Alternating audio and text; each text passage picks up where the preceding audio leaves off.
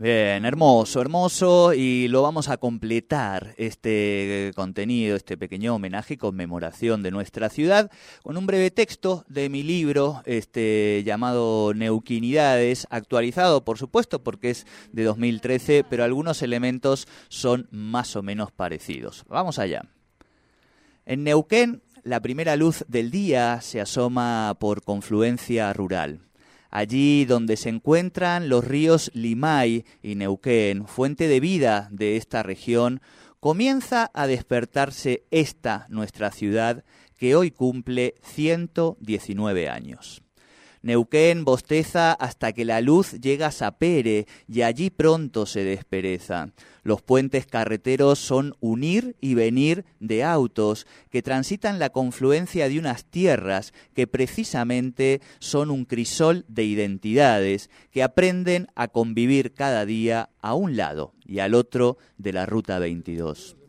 Antes de desayunar ya hemos empezado nuestro Congreso de Conflictividades Diarias, el 6 que no sale de la cabecera de novela Inecochea y los usuarios deciden cortar la calle, un accidente por la Ruta 7 a la altura de Parque Industrial, la primera movilización del día que reclama por sus derechos, una escuela sin gas y sin auxiliares de servicio, el cocó que reparte vecinos por el este de la ciudad, baches que esperan trenes delanteros, empleados del Estado y de comercio que arriban al trabajo, mientras escuchan nuestro dial.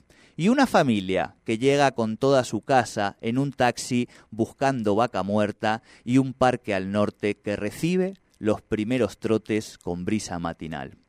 Somos una ciudad que fluye como sus ríos o como el sociólogo Zygmunt Bauman define a nuestra modernidad. Avanzamos sin mirar atrás y no hay contradicción o descalabro, no hay planificación o viento que nos impida continuar. Somos una ciudad que no se detiene a almorzar y que prefiere los carritos de la diagonal, las viandas de aquellos trabajadores no registrados que se la rebuscan para sobrevivir en la tercera ciudad más cara del país. Una ciudad que está dispuesta a ser lo que tengamos que ser valiente, terca, obstinada, de gestas sociales, de mártires y martirios, de tomas y cantris, y con una historia llena de personas que dieron más que su vida porque Neuquén sea un gran lugar para vivir, muchas veces pidiendo más perdón que permiso. Vamos a derribar la tranquera a los ingleses, ordenó Amaranto Suárez, intendente de Neuquén, en 1936.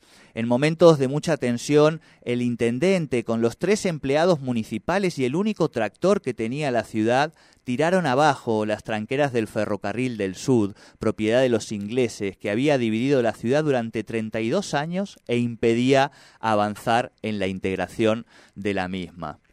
También tenemos las palabras de Castro Rendón, quien le dijo, no podemos seguir así, vamos y ocupemos el edificio del hospital. Al único enfermero allá por 1940 que había, cansados de esperar que alguien viniera a inaugurar el hospital desde Buenos Aires, que ya estaba terminado y así junto a sindicatos, vecinos y vecinas, pusieron en funcionamiento el Hospital Regional de la ciudad.